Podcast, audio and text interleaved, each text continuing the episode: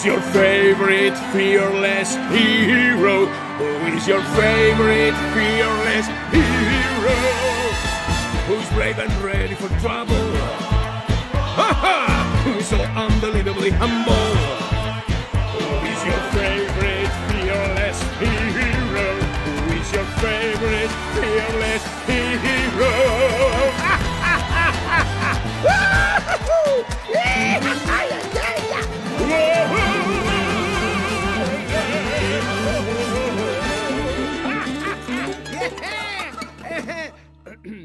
Hello，大家好，欢迎收听美理想编辑部，我是林兰。我是真儿，我是毛主席，我是阿紫。节目播出的这天已经是二零二三年了，好神奇，我们又过了一年。不知道听众朋友们的新年第一周过得怎么样呢？今天我们准备来聊一部新鲜上映了一两周左右的动画电影，它叫《穿靴子的猫二》，由环球出品。熟悉的朋友可能知道，靴子猫来自怪物史瑞克的世界。我个人是很喜欢史瑞克的，所以之前朋友喊我去看《轩猫二》的时候，我觉得确实可以一看。电影的口碑还蛮不错，现在我看那个豆瓣评分好像有八点二分了。所以后来编辑部我们这些人在周末也陆陆续续都看了这个电影。所以呢，如果有喜欢动画片的听众朋友们，推荐你们新年周末可以去看看这部《穿靴子的猫二》。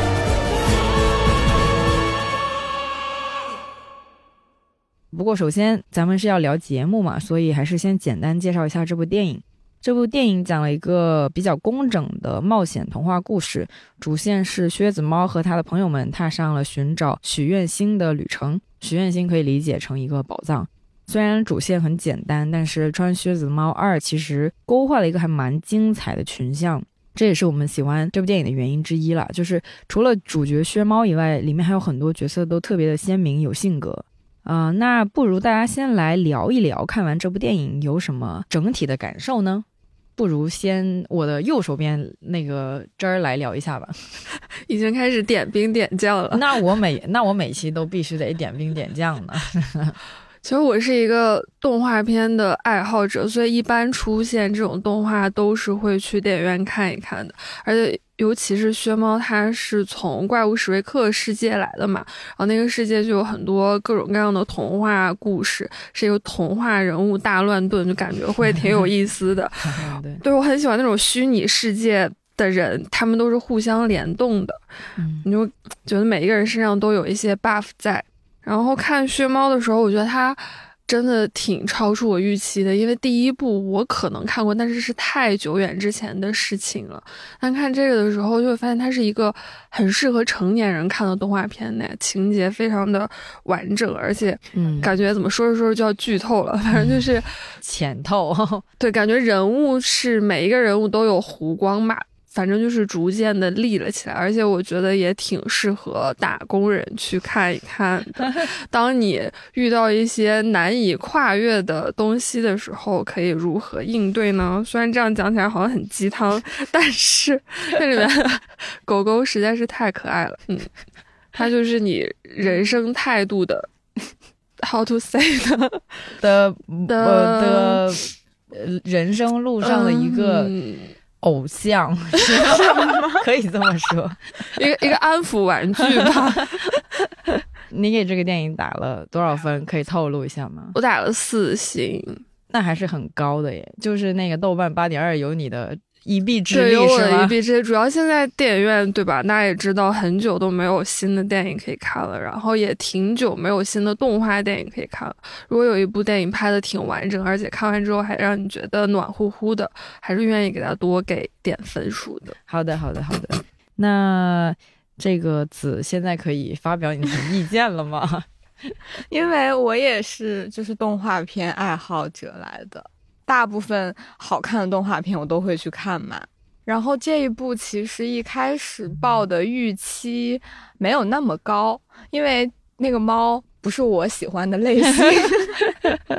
但结果发现很好哎，就是是别的角色吗？还是那个猫依旧是它变成你喜欢的类型了？呃他依他依旧不是我喜欢的 类型，但是别的角色都很好。然后那个猫本身也在电影里面完成了一些成长，嗯嗯，就觉得首先它真的画面还有效果都非常好。对于像我们这种一年都几乎没有怎么进过电影院的人来说呢，当你戴上 3D 眼镜，然后进入那个幻想世界的时候，就觉得啊，好久没有体验过了。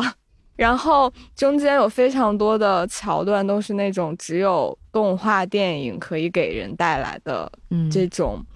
奇幻的想象啊，然后各种有意思的设定。剧情呢，我觉得也算得上是跌宕起伏，就是它没有说你坐在那儿你就可以预想到它的结局是什么，它的故事是怎么样，它还是会不停的会给你一些惊喜的或者出乎意料的部分的。再加上它的群像真的都刻画的非常的精彩，嗯，好吧，好吧，那我们来听一下猫主席有没有什么呃感受可以分享一下呢？这作为看完《阿凡达》之后的第二部，就是我就跟这儿完全不一样，我就完全不是一个动画片爱好者吧。但我只会我只会在那种就是别人好朋友啊，或者是同事们强烈推荐之后，我才会动念头去稍微看一看，或者那部电影就是可能近期为数不多的大热门嘛，我才会去看。所以我看《穿靴子的猫》还蛮蛮偶然的吧，嗯，也是因为同事们陆续看过之后推荐，然后就说很好。然后众所周知，近期的这个这个这个电影院里实在是没有什么值得再看一看的片子了，所以就想说，嗯，试试看吧。看了之后真的是超出预期，但确实看的时候过程中我还是有被打动到的吧，就比我想象的要好好不少。就是尤其是从电影中后段，就是去到了一个特别神奇的地方，叫做黑暗森林之后，我就觉得啊，整部电影好像有一点值得了。然后我一直觉得《穿靴子的猫》第二部应该是一个。中年人可能感触 会比较深的一部电影，就是它里面有很多小的细节和人物身上承载的一些情绪点吧，或者是他们呃遭遇的一些生活上的一些困顿之类的吧。我觉得是需要稍微稍微有一点点年纪之后，你才能理解雪猫或者是那个另一个角色叫软爪两只猫咪身上的一些痛苦或者是一些困惑吧。然后看完的时候，我记得我当时是很温暖的一个状态，还蛮舒服的。然后就像我之前在年终那次总结的时候也说到过，就是我这一年，二零二一年下来的时候，我一直在尝试让自己整个人会变得更柔软一点，然后更想去接受一些。特别特别朴素，但是很温暖的情绪和情感吧。看完的时候是觉得这部电影还是能给我这样一个很直接，但是就是那种很朴素的温暖。可能二零二二年末一个冬天，然后大家都多多少少都生过一次病的状态下，我觉得还是还是蛮疗愈的。嗯，我的感受是觉得这部电影还挺有那种黑马的潜质的，因为。这个 IP 老实说不是当下最火最大的 IP 吧，所以朋友推荐我去的时候，也稍微想了一下，但是看了之后是觉得整个故事非常的完整、很工整，呃，并且它的立意也很明确，就是它其实主要就是想要告诉大家。鼓励大家凡事不要太在意结果，而是更多的去享受和珍惜过程，以及跟你一起同行的那些人嘛。就这么听起来好像是一个特别朴素的道理，也不需要别人告诉你。但是，但是当你真的去看电影的时候，会发现电影其实给出了非常具体的诠释。然后有时候有些时刻，甚至是能够联想到我们这几年来的一些生活体验的。所以我觉得特别的神奇，就有有会有一种被戳到的感觉。而且刚才大家也也有说到嘛，就是其实除了薛猫以外，每一个主要角色在这个电影里面都完成了自己的成长，所以其实整部电影看下来会感觉还挺圆满的，就非常适合岁末年初这个节点去看。就如果带小朋友的，我觉得小朋友应该也会看得蛮开心，然后大人也能从这个电影里面获得一些就是自己的感受吧。就总的来说，就是一个好像各个年龄层的人都能够在电影里面获得一些他们就是视角里面的一些东西，所以就还挺神奇的，挺神奇的。我们现在不如来聊一下这个电影里面的一些角色吧，因为真的角色都还挺出彩的。基本上，我觉得是这部电影做的最成功的地方，就是它的角色非常的有趣，以及非常的多样化。我先来讲一下吧，因为我比较喜欢的一个角色就是新加进来的一个主角，它是一只小狗，翻译过来也可以叫小狗佩里多。它是薛猫里面啊一个很重要的角色，某种程度上甚至可以说是。狗子拯救了大家 吧？你你你你们觉得可以这么说吗？就是狗子带队，或者是狗子是那个真正的真实的领队灵魂 灵魂所在，就是是他们那个小队的灵魂所在。小狗是一只被遗弃的狗，但是因为它的那个性格其实是有点傻傻的，你也可以说它很乐观，所以就是傻乐，所以它对自己的身世其实一点都不觉得悲伤。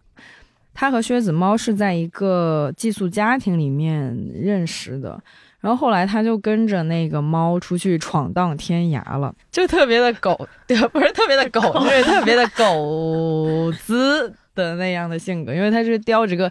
叼着个树枝，然后就去找那个猫，就特别可爱。其实包括靴猫在内，所有人都以为这只狗是一个很大的累赘，但是电影设计的我觉得很巧妙的一点是。其实有很多的地方都是狗子的善良还有乐观，帮助大家解决了那个他们冒险路上的困难吧。就比如我自己印象很深刻的一个情节是那个，呃，在他们进入了寻宝的路上面有一个关卡，是 有很多玫瑰拔地而起，就会形成一个路障，然后他们过不去那个地方。然后那个靴子猫就主角靴子猫以及一个女猫，然后呃软爪 Kitty，就是他俩因为是那种武功很高强的高级猫嘛，然后当他们都试图去砍那些玫瑰，想要开路的时候，但那些玫瑰就是一直长一直长，根本没有办办法被砍掉。最后呢，是小狗发现了驯服这些玫瑰的秘诀，其实就是停下来，然后闻一闻那个玫瑰。然后那些玫瑰就全都缩了回去，所以我觉得这个情节设置的特别好，就是当时看电影的时候一下子就击中我了，因为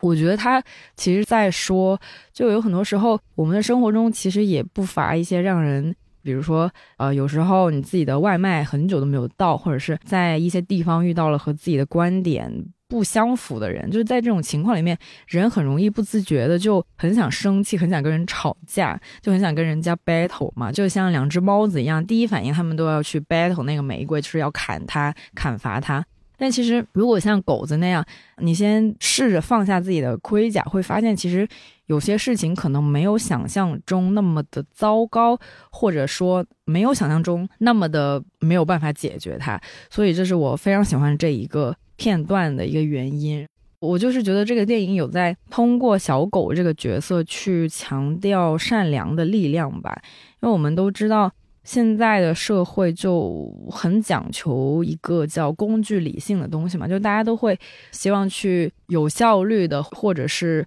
最快速的去获得利益，然后大家都比较关注自己，就很原子化嘛，就有时候大家甚至会觉得。人太善良就会吃亏，你得时刻关注自己的利益，才能在社会里面走下去。所以，像善良啊、温和啊这些特质，其实是越来越被忽视的。但是，电影选择去强调这些特质的力量，我觉得就很不错，就是很有心。这也是小狗佩里多这个角色最吸引我的地方。你们喜欢狗子吗？所以。喜欢呀，没有人会不喜欢这部电影里的佩里多吧？就是说呀，佩里多那样的一个角色，突然让我想起来，但我真的忘记是在哪本书里面看到的一个描述。我觉得那个描述就很，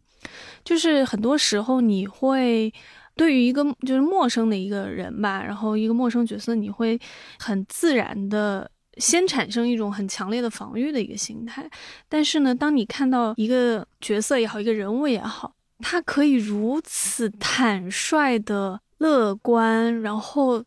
可爱，然后放下一切防备去暴露自己的柔软的部分的时候，你就会觉得不可能有人会不爱这样的狗子。而且我觉得他这个电影里面就是还蛮治愈的一点，真的就是因为这只狗子，它其实给他铺垫了一个还蛮令人伤心的一个背景吧。嗯但是你不会觉得他是很刻意的在卖惨，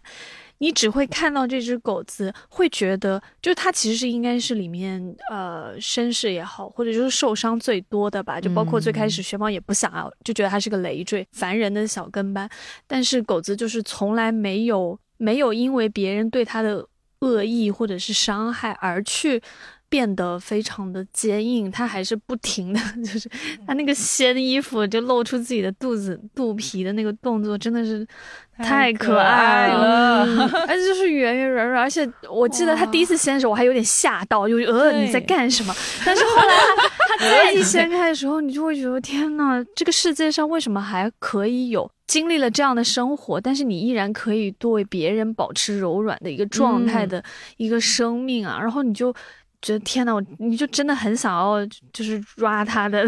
肚子，或者是想要隔着嗯荧幕去拥抱他吧。然后，而且那种拥抱不是说你因为怜悯，或者是因为你对呃另一个更弱小、更更悲惨的一个其他他人的那种关爱吧。我觉得那种拥抱更多的是谢谢你治愈了我的那种那种拥抱的冲动。嗯。嗯，他在里面一直说你来抓我，哎哎，不是不是 literally 说你来抓我，但差不多意思翻译过来，你摸摸我对你来摸摸我，然后 抓一下我的肚皮，然后薛猫居然没有碰它，然后我想说啊，它竟然忍住了，我还以为它一定会就就某个时刻就会摸一下它的肚子，嗯太可爱了那个动作，我觉得就是一个很小的细节，但是我觉得好、呃好可爱，也很真的还蛮治愈的。嗯，这个狗子真的是最让我出乎意料的一个角色了。因为刚看的时候，你确实是会有一些刻板印象，好像它是什么类似于《怪物史莱克》里的驴子一样，就故意跟着它，然后烦它，希望它能够，对吧？就超级自来熟的那种角色。因为这个狗子本身也没开什么金手指嘛，你很容易嗯陷入那样的一种刻板印象里。就后来发现，居然不是这样的。然后他这个人物居然可以如此的有弧光，然后如此对如此的温柔。他刚刚说他的志向是当一只安抚犬的时候，嗯，那里我开始觉得有点不一样了。原来这只狗子是有自己的志向的，而且还是治愈别人呢。在遇到一些超级悲惨的事情之后，还是决定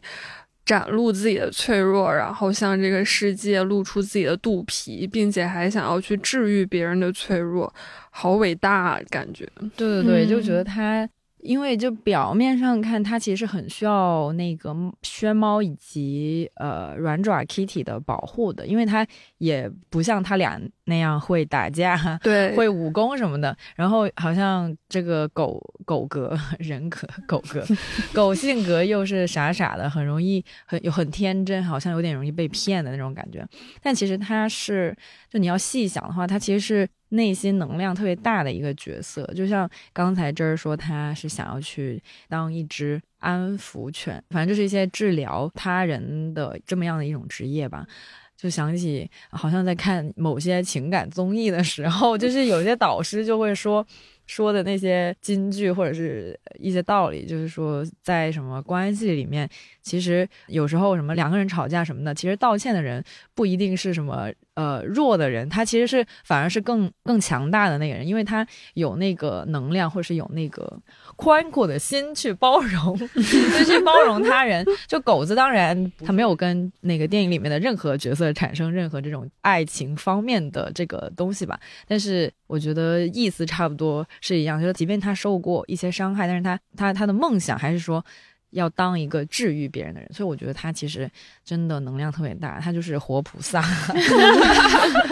就是一个肉。你刚刚说他就是在一些综艺里面会有一些导师的角色，然后会怎么怎么样那个去讲。我当时心里想，他不会要把狗子跟那个就是这种心理治愈，对对对，就心理咨询师做对比，想说他是那个角色。我说不是啊，我说我说我反而觉得很多心理咨询师是做不到，就是这只狗狗能够提供给你的东西，因为心理咨询师他可能更多的是通过言语的方式，通过一个更冷静，然后帮你梳理情绪的方式去开导你。但很多时候其实只是需要一个很软如的一个拥抱，或者是一个很温暖的一个陪伴在我身边，可能就就 OK。然后我就觉得那个佩里多，它其实这狗狗，它就是。有一点像这样的一个存在，就是他不会跟你讲什么大道理，他只是用他自己很饱满的那种很乐观、很积极向上的一个情绪去影响你，然后同时他还提供给你一个很柔软的可以 ra 的部分，然后你就会觉得啊，就是感觉有这样一个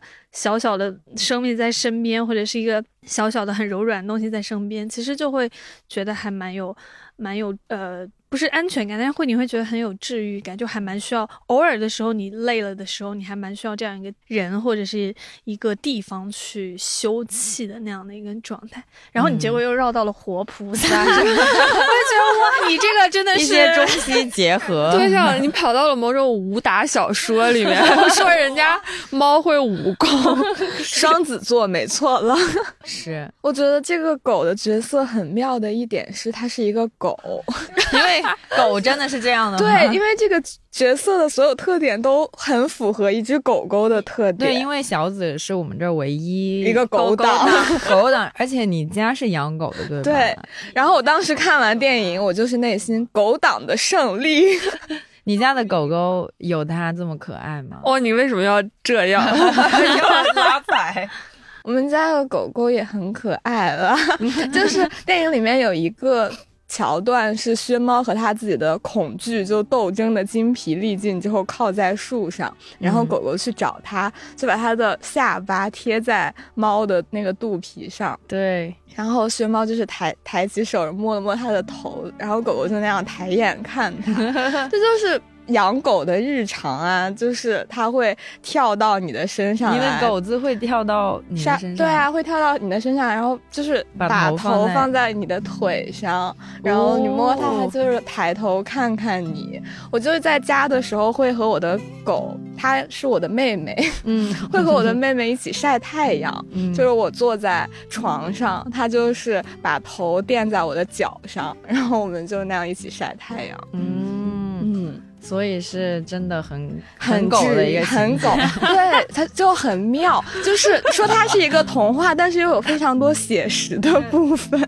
呃，我也觉得哇，那个情节真的是我几乎我觉得就是全片的必杀，对高光必杀镜头。我我也想到。因为呃，我家的猫非常偶尔的时候会把它的头放在我的腿上，就比如说我在床上玩手机什么的，然后它要睡觉，非常偶尔它会把头放在我的腿上，然后那一刻你真的突然就觉得平时的不对付啊，会觉得在那一瞬间都 啊觉得好好温暖，就是这个整个世界我都可以原谅。对，然后我的腿，对，然后我的腿又就就不挪开，就是让它放在上面。但当然，时间太久了，我还是会挪开。但但是但是那个呃那个电影里面的情节也是让我立马想到了和家里面宠物相处的时刻。嗯，好狗，好狗。因为就是我小时候是养狗的，然后家里养狗，然后后来我送走了。我大概我大学的时候，然后送走了一只我们家养的非常年纪非常大的一只狗狗之后，然后我就再也没有养过狗。一个是因为。就是很很功利的一些原因啦，就比如养狗的话，你要付出更多的时间和精力，就是狗狗狗会相对于猫猫可能需要更多的陪伴和你需要在它身上花时间嘛。但工作之后确实就觉得说，猫咪可能对于这种都市社畜来讲是一个，就是你需要一个动物伴侣的话，猫咪会更合适。但其实我是我忘了应该是。二零二零年还是二一年的时候，我那个时候就非常的想要养一只狗子，就是那时候就因为小紫天天发那个柴 柴犬的的表情包啊，或者一些什么动态，然后就天天在旁边说啊那个什么快乐小狗才是最好。然后呃，可能因为那一段时间确实比较特殊吧，就是我们应该也知道，就经历了很多次，比如说在家居家啊，然后风控啊等等。我那一段时间就特别想要一个，就是。想要一个无论你做什么，他都会非常忠诚的，然后特别开心的跑过来朝向你，然后朝向你奔跑的那样一个很快乐的小生命。所以我那那一阵就真的很冲动的，天天在家跟我家属说，不行，我一定要养狗子，我一定要养狗子。就只有那段时间就是很很奇怪，就可能人在受到了比较多的伤害，然后又觉得这个世界处处都很坚硬的时候，你真的是很需要一个。很快乐的生命朝你奔来的那种感觉吧，我觉得狗狗特别特别令人喜爱的一点是，狗狗真的是那种无论它受到多大的伤害，它都愿意继续去相信人。嗯，爱狗的人真的一定要看。这个 对狗狗的爱太满了，真的真的全身心的爱。我觉得这个电影真的 for 爱狗人士，爱狗人的福音。爱狗真的爱狗狗党，狗党必看电影，狗党必看，真的狗党必看这个。之前去敦煌旅游的时候，他们那儿有一个文创产品，就是一个狗狗的形象，它会贴在一些本子上或者杯子上。然后了解到那只小狗是有自己的故事的，它的主人是好像就是看莫高窟的一个保安吧，一个保安大哥。然后后来那个大哥退休了，就把狗狗怎么样？应该是那个保安大哥回到了自己的家，但是狗狗送给了另外的人。然后狗狗去到另外一个城市，结果它就。阅尽千山万岭，从那种高速路上穿了十几天，又回到了这个地方来，嗯，又重新回到莫高窟来找它的主人，嗯，回来的时候身上就是脏兮兮的，然后大家就很感动，最后把他的形象留了下来。嗯嗯，我这周末有看一个小的综艺，叫那个加拿大 check in，就是李孝利的那个，他就去加拿大去。呃，探访一些他以前呃送养过的那个流浪狗嘛，然后流浪狗都记得他，真的大泪崩哦，狗子实在是太好了，这个我就不不展开讲了，还是想要说的就是爱狗的朋友们不要错过，狗子真的太好了。但怎么办？这部片子是主角猫哎，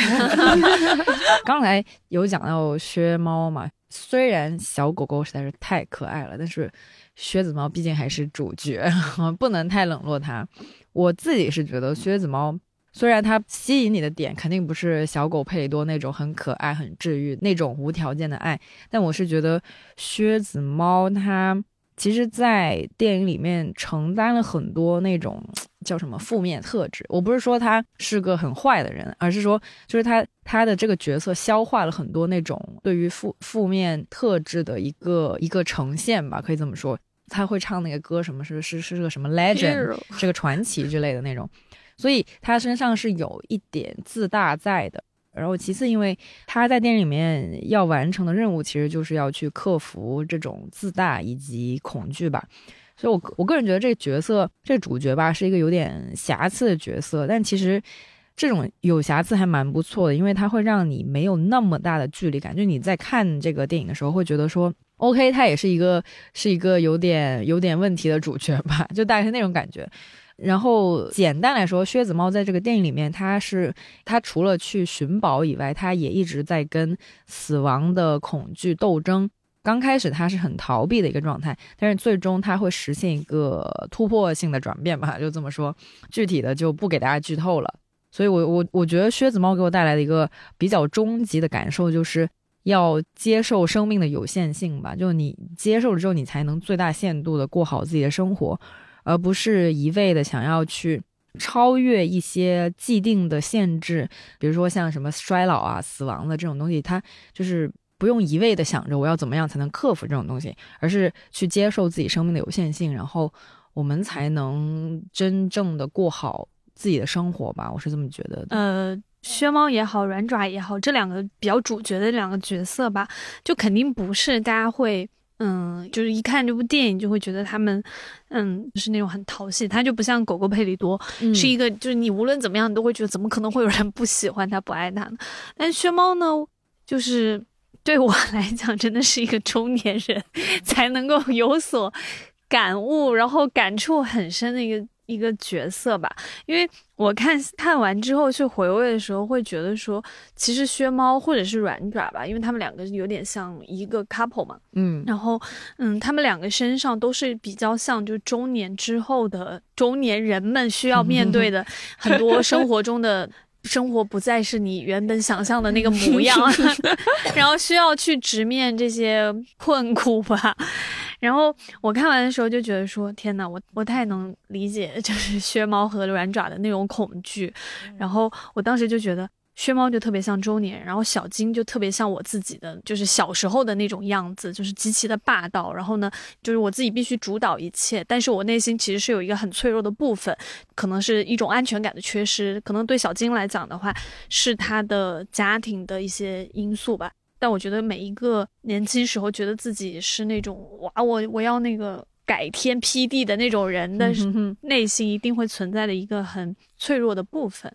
然后呢，薛猫为什么我很想讲薛猫这个角色，是因为我觉得你们都还没有这个 这个经 还历。没到这个年纪，没有办法完全的 get 到薛理解薛猫的因为我一直觉得，就是人生的很多进程里面，我自己的一个观感，就是虽然我也就是到了三十，这个只过只活了这个三十多三十二年吧，但是呢，确实是会觉得人生有很多时候是很像一个抛物线的一个状态，就是任何事情好像到达一个顶峰的时候，你就不可。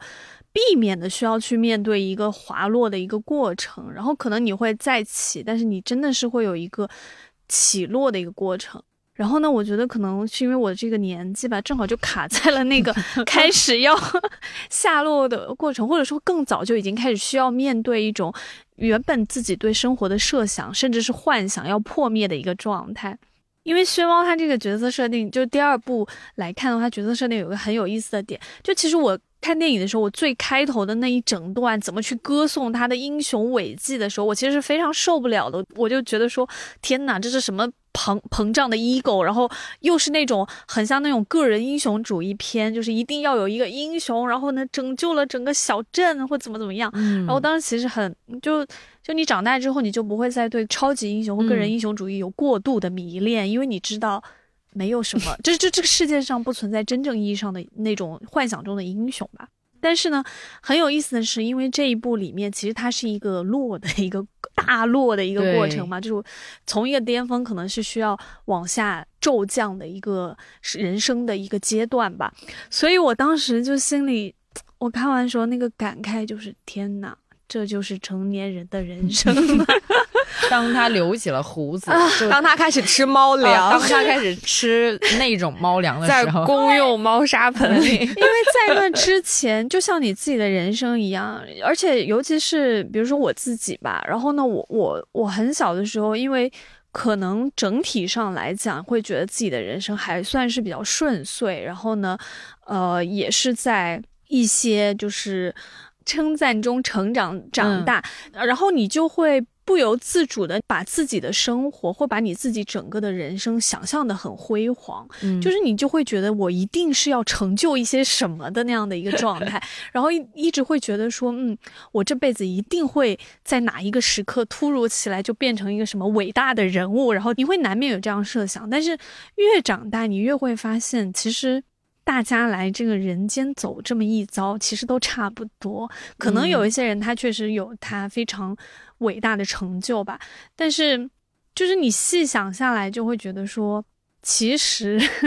其实真的就是人生可能没有那么多的丰功伟绩可以让你去回忆，也没有那么多的嗯机会让你去成就一些你想象中你应该达到的成就。但是当你还没有达到那个成就的时候，你就发现开始人生开始下滑，然后就是这样的一个状态。但是薛猫它至少还是有一个，就是它还是曾经是一个传奇嘛。但是因为这部它着重还是描述说他整个人生到了一个很特殊的一个阶段，然后呢，在很有限的情况下，他应该怎么去活？然后他面对那种有限的时候的那种恐惧，是我是我应该在跨入三十岁之前自己的人生里面，就是一个很想要去逃避，但是你又不得不去接受的一个恐惧或者说状态吧。因为我那个时候就觉得说完了，我都要三十了，然后我好像也没有活出我小时候想象中我三十岁应该有的样子，怎么办？然后呢，我就觉得好像这一生也不会有太大的变化了，或者说你也没有那个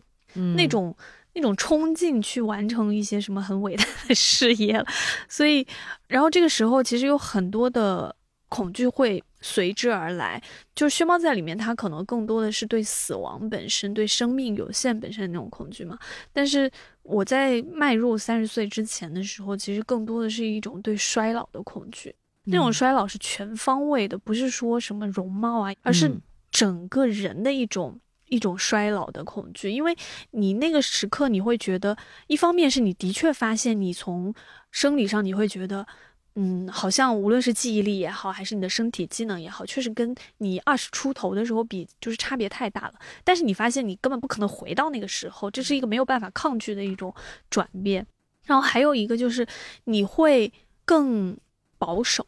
就是你无论是想法上面，还是你对于生活的实践上面，你都会变得倾向于更加保守，因为保守是一个更安全、更容易走的一个状态。我自己那个时候是觉得说，我我好累啊，我不想要再闯了，我也不想要去肩负着什么世界的 使命了，然后就说算了，这辈子也就这样了，就过去就算了吧。然后，但是你你如果现在去回想的话，其实你会觉得那个状态是挺挺让人觉得害怕的，因为那种保守是你一旦如果你不去有意识的去抗拒的话，你可能就是全方位的，就是我说的全方位的退缩，全方位的后退。嗯，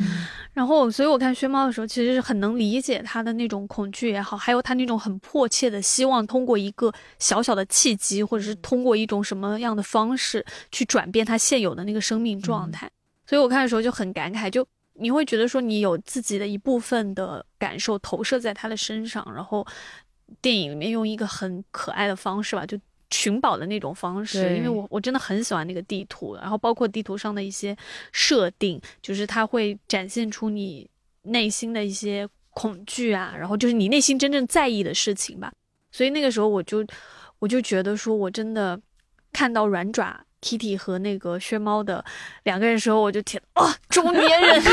的 就是默默想要流泪。稍微解释一下，那个地图的一个设置是。很特别妙，我觉得也是这个电影做的就是比较有创意一个地方，就是那个地图是每一个人碰到那个地图，那个地图呈现出来的那个。那个路以及就是现实场景会发生变化，立马就变，会立马变化。然后大概就是你是怎样的人，然后那个地图就会为你量身定做，这是一个很很很厉害的魔法，会让你看清楚自己心里的恐惧。对，那个地图实在是太好了。所以呃，是小狗的时候特别好笑，小狗的时候就是一些特别好的好的美好的东西。对，那个地图就呈现出特别美好的一些东西。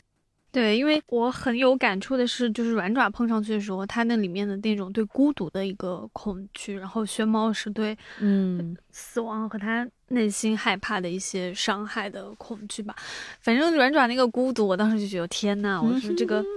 写出这个剧本的中年人 一定是中年人，有过一些生活的经历，因为确实就是薛猫的那种，哎，真的这个就在我看来啊，就叫做中年人。的落差，就心理落差，这个落差真的就是一种很失落的状态。你就是不可避免的会在一个阶段经历一个非常失落的状态，因为原来你曾经想象的你未来的样子和你真实的样子，原来是会有这么大的 一个一个差距吧。当然，这个不是说去跟。别人比，或者说用一些很世俗的、很社会的一个定义的模板去沟通，而是你自己内心会有一个这样的一个挣扎，就你会很多次会在某一个时刻突然去想象说，如果当时那个时刻我做了一个不一样的决定，或者是我做了一个不一样的选择，那我今天的人生会不会有一些不同？然后你，就是生活里面总是你会遇到各种各样的一些困顿的地方嘛，在那个时候你也会就是不由自主的去。感伤就是，真的就是中年人才能体会的那种落差感。我觉得他薛猫他前半部分的时候，因为他一些比较特殊的原因，他就不能再闯荡江湖了。他不是去了，是是奶奶吗？还是对对对，奶奶，他的那个整个转变，我是觉得特别像那种刚毕业的社畜，就你本来以为你会 怎么怎么样，但是呢，然后进进入了公司，然后开始发现，突然发现你你就会开始穿一些很上班的衣服，然后你会开始。呃，跟别人一样都在挤地铁，因为在电影里面那个薛猫就他本来以前很风光嘛，然后穿着个那个大袍子、斗篷啦。啊，sorry，不是大袍子，是斗篷，就很威风，然后又可以四处去冒险冒险。但是，但是他进了那个阿奶奶家之后，他就是一个逐渐、逐渐放下所有的自尊的那个过程，真的很像社畜进入公司，呃，或者是被什么社会毒打之后，你就逐渐放下了很多没有必要的自尊心，然后开始跟大家变得一样，或什么吃一样的饭，一起排队上厕所。然后最好笑的是，他穿上了那个奶奶给他的那个爪套。对 对对对对，他本来以以前是一个酷酷的直立行走、穿着很 fashion 的衣服的帅猫，但 但是到到奶奶家，你还是就是乖乖的穿上了那两个，那个真的是好有那种社畜的代入感，太这这这都太真实了。对，而且像这个故事就是一个很典型、很标准的那种叫英雄。垂暮，英雄垂暮啊，确实是垂暮了，是啦，对对对，确实是英雄垂暮的故事，所以就还蛮典型的那种故事吧。但是你确实，就开头我们不是说这个很适合当下去看吗？就是你在这个阶段去看，确实会有一些。反正对我个人吧，会有一些 很感触的 感觉，被戳到了一些奇怪的敏感点，情绪敏感点。对，怎么又把我的心里话说出来了？就有点像啊，二零二二年又什么都没有干，那怎么办呢？啊，二零二三年接受自己的有限性，然后要好好的这个。珍惜当下陪伴在身边的各种，养一只狗，养一只狗，都已经不是接受自己有限性，就是接受自己是一个普通的人。嗯嗯嗯，真的是这样子。刚才也聊宣茂的时候，也提到了另外一个角色叫小金嘛。小金是一个女孩，我刚开始还以为她是一个很邪恶的角色，但后来发现这是一个家中的女儿，那种会有一点点任性和霸道的女儿。小金也是一个蛮有蛮有故事的角色的，嗯，小金是一个被森林里面的熊一家收养的一个孤儿，一个小女孩进入了一个熊的房间，喝了熊的粥，还在他们床上睡觉，这也是一个小时候看过的童话故事来的。然后熊爸爸、熊妈妈和那个是他的弟弟吧。嗯，都非常的爱他，但是他内心就还是会很渴望拥有一个正常的家庭嘛。对，所以他才让他们一起陪他去找那个许愿星。就如果说薛猫是一个中年人的故事的话，小鸡应该代表那种什么成长中的迷茫的小孩的感觉。对对对，就是青春期很。不知道自己想干嘛，但是就以为以为自己还能得到更好的。对对对对对就是会也会比较忽视掉你现在有的那些对东西的这么一个角色。是，然后感觉小金这个就能够引到我们真的最近这些年太常说原生家庭这个话题了。小金，我没有觉得他是原生家庭的伤害，我觉得他更像是。就是缺乏一个，就是他觉得那种正常的普通人类家庭的爱，然后他就觉得自己好像有某部分是不正常的，所以他想要去矫正这样的一个问题的时候，所以他就更执着的去找寻他想要的东西吧。嗯，然后反而忽略掉，就是他身边其实有已经有一个很完好、给他很多爱的一个家庭的存在吧。嗯嗯，所以我觉得小金的那个，他跟他的。熊家庭的那个寻宝过程，其实我觉得对他自己来说还是蛮必要的。就他如果不去走这么一遭，估计他也没有办法真正的意识到，其实他最想要的东西就在他的眼前。嗯，对，因为他们仨给他的爱是没有任何的阻挠，就非常直接，把整个人都包了起来，他就会习惯，习惯了之后就会看不到这些爱，其实就在他的身边。嗯嗯嗯，就像空气一样包起来，然后你就忘了空气的存在。好，这个是哪位名人说过的话？我总觉得我是在哪儿听过来的。就好就觉得他好像是因为始终觉得自己的家庭或者自己的生活有缺失，所以他才看不到现在的好，就很像我们很喜欢把一些自己现在觉得不够好的部分归因于自己的过去，是因为缺少了什么什么，我现在才不够好。嗯对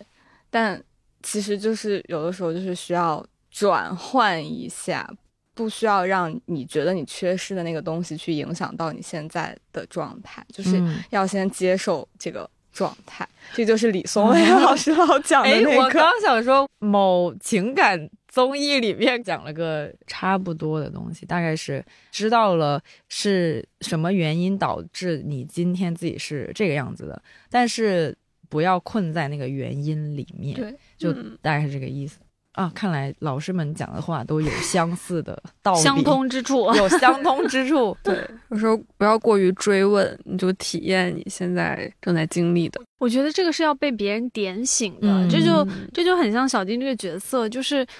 其实人是很难免会在意自己缺陷的部分，嗯就是你永远会很在意你自己身上也好，或者你的人生里面缺失的那个部分，然后你会想要通过各种方式去弥补，因为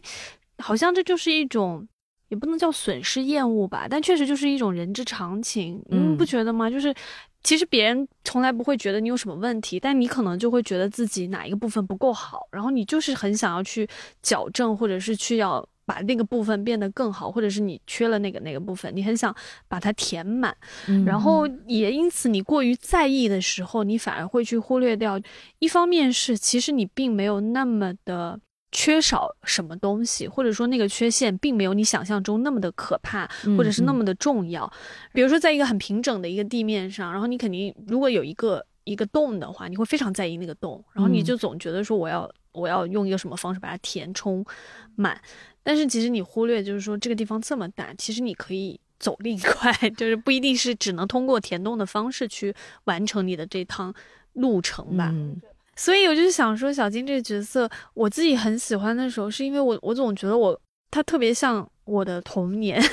就是我也是那种我自己感觉我是那种被我爸妈的爱保护的很好的一个状态，但是呢，我就是会老觉得说不行，就是我不会在意说我现在拥有的东西，而是在于说为什么我没有那个。为什么我没有这个？嗯然后呢，我就会就是想要去拿到一些更多的东西，但是在这个拿到更多的东西的过程中，其实反而会伤害现在的爱我的人。就是反正我我自己印象中就觉得说，我小时候那种霸道也好，或者很强势的一个人格，其实在这个过程中，其实一定程度上，我觉得肯定会伤害到我父母的。就嗯我爸妈，可能我会用一些很强硬的方式跟他们说，你们这样就是不行，然后就是不对，或者就我就是要这么做之类的，就是要跟他们对抗。但其实我忽略掉，就是正因为有他们那种很无限包容的爱也好，或者为我的付出吧，我才能够去够我更想够到的一个部分，或者更想够到的一个地方吧。嗯，对，所以我就觉得小金那个角色还蛮像，就是我们自己小时候的一个状态的。嗯，对，而且小金他在这个电影里面，呃，因为他们都要赶路什么的嘛，小金就是一直骑在那个，弟弟熊，反正就是骑在那个家人身上，就有点像小时候骑在爸妈身上的那种感觉。当然，这个是我我个人的解读而已，但但确实会给人一种那个有点像小孩子会骑在爸爸妈妈身上，然后就说冲，我要去那儿，就是我要去那儿的那种那种感觉。所以小金这个角色还还真的像那个小紫刚才讲的，是有比较代表一种年纪比较小的，或者是在一个青春期，然后比较迷茫，或者是呃还不是非常确定自己真的呃他很确定自己想要什么，不好意思，就是还没有看到背后的一个真内心真正的那个需求的那个那种角色。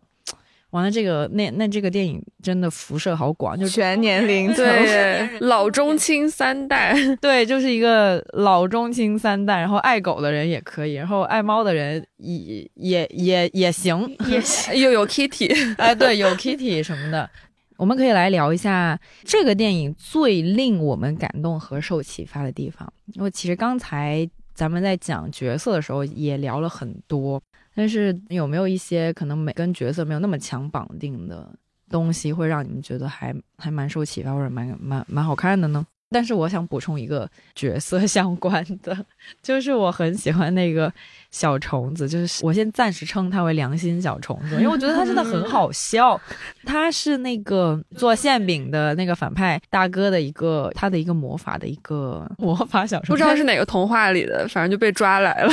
但真的很好笑。本来反派是想要指望他去干点什么事儿，然后他一出来就说我是你的良心，就有有被笑到，就觉得我真的莫名觉得很好笑。然后他就一直在那个大哥的肩膀上一直给他念叨说。你怎么能做这种事？你真的这么残忍吗？你这都能做下手吗？然后大哥就说：“你好烦呐！”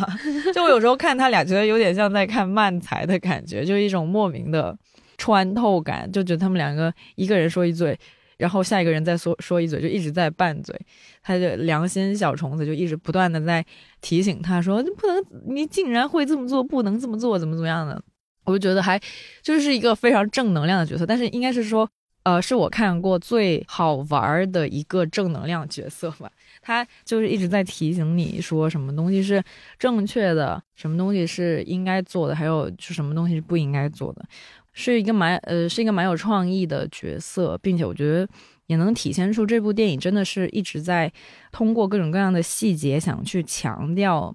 善良啊、信任呐，就这种在现在的我们的生活环境里面比较。忽视的一种力量吧，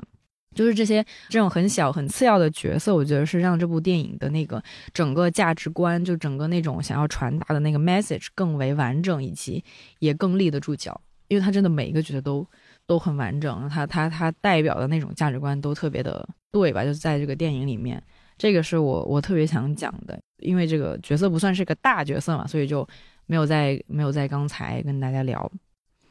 我觉得。这个电影也挺特别的一个地方是，其实他在电影的开头就说了这是一个童话故事，对对对。然后电影里面也有各种各样的魔法。那个做派的反派大哥，他有他有一屋子的魔法，最后还有一个魔法包，可以把所有的魔法放进去。但其实最后大家。并没有依靠魔法去做一些什么实质性的解决问题了，最后大家还是在依靠自己本身了。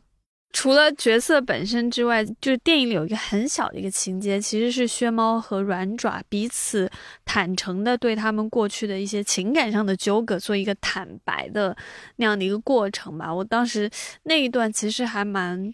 戳我的，就是。到年末的时候，不知道为什么，我就是很需要一种黏黏糊糊的的跟爱相关的各种东西吧。嗯，然后当时我记得就是薛猫，他其实做了一个某种意义上背叛软爪的一个，就还蛮伤人的吧，就没有去出现在婚礼上作为新郎嘛。反正我觉得他那个行为还蛮伤人的吧。但是就是薛猫很坦诚的去讲了他为什么不敢面对，就是那个仪式的这样的一个恐惧吧。然后。但是软爪有一个很可爱的反应，是他最后说没关系，反正我也没有出现。就是我我其实我当时一直在想的是说软爪他到底出现了还是没有出现在婚礼上。当然我自己的解读是倾向于认为他出现了，但是他为了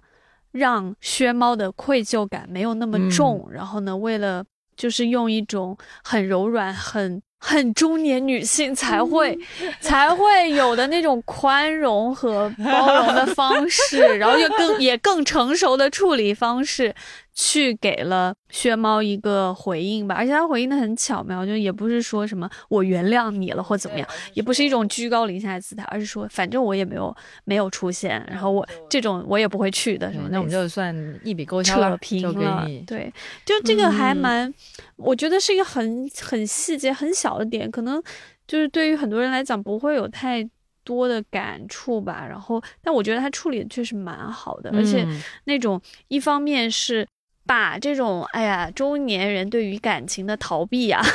然后又觉得好像会担心责任啊，然后呢回头去想自己当时就是会觉得哎呀就不想逃避一些责任，不想要去承担很多许诺啊，或者是对别人的这种承诺啊等等。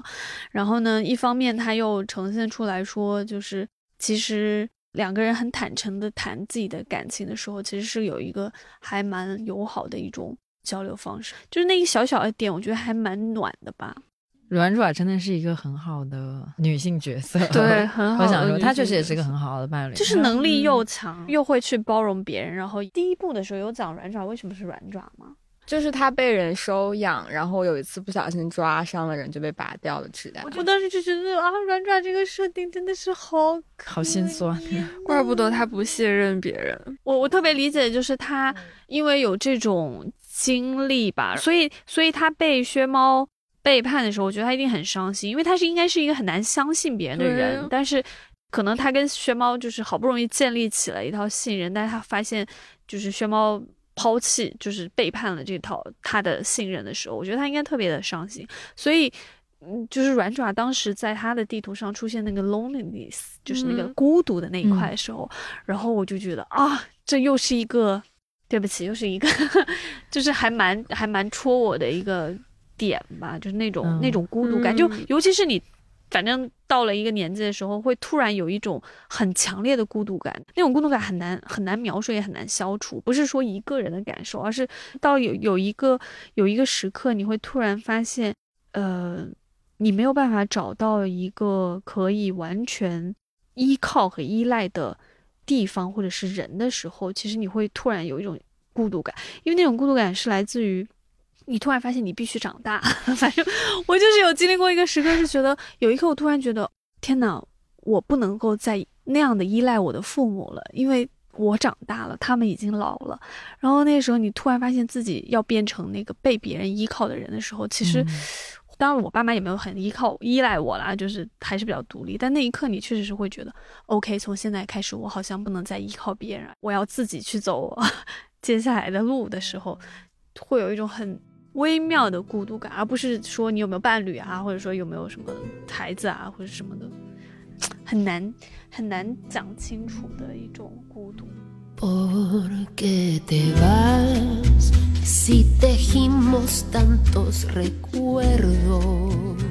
好，聊了这么多，我真的觉得穿靴子的猫二重新定义了中年电影。开个玩笑啦，就是想说这个电影其实。不仅适合小朋友，就小朋友肯定会看得很开心，因为它有很多好玩的一些动作戏啊，然后它要传达的那个 message 也是很明晰的。但是对于中年人来说，也是能看出更深的一层啊意义吧，可以这么说。过去的一年，大家其实都没怎么去过电影院吧？呃，专属于电影院的那种视听体验啊，还有那种全神贯注的状态，我们所有人其实挺久都没有感受过了。所以很推荐大家能在新年这个节点啊，可以试试去看《穿靴子的猫二》这部比较温暖也很丰富、很多样化的这样一部电影。我个人觉得它基本上没有什么门槛，然后大人小朋友都可以看得很开心。我觉得就是就《穿靴子的猫二》就是属于一部居家旅行、老少皆宜的电影。就如果你。年初年头的没什么事情干的时候，还蛮适合去电影院感受一下的。毕竟现在这个寂寥的影院也需要大家的大家的支持。对对对，听一下，最后大家不要忘记片尾还是有彩蛋的。爱童话世界的人不要错过。刚才就是摁住了这儿，不要把彩蛋讲出来，看就涌入嘴边，就已经在嘴边，说把它摁下去，不要讲这个彩蛋。好，那希望大家可以在电影院里面看《穿靴子的猫二》，给新年开个好头。最后，二零二三年就送大家一句这个狗狗的至理名言：All you have to do is stop and smell the roses。呃，至于是什么意思呢？那大家就在那个电影里面看字幕知道吧，就不给大家翻译了。好吧，好吧，就这样吧，拜拜，大家，拜拜，拜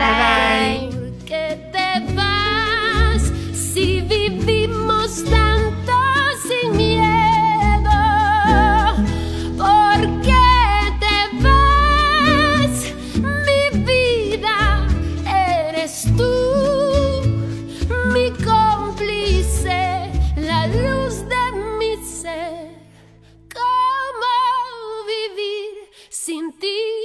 amor inútiles.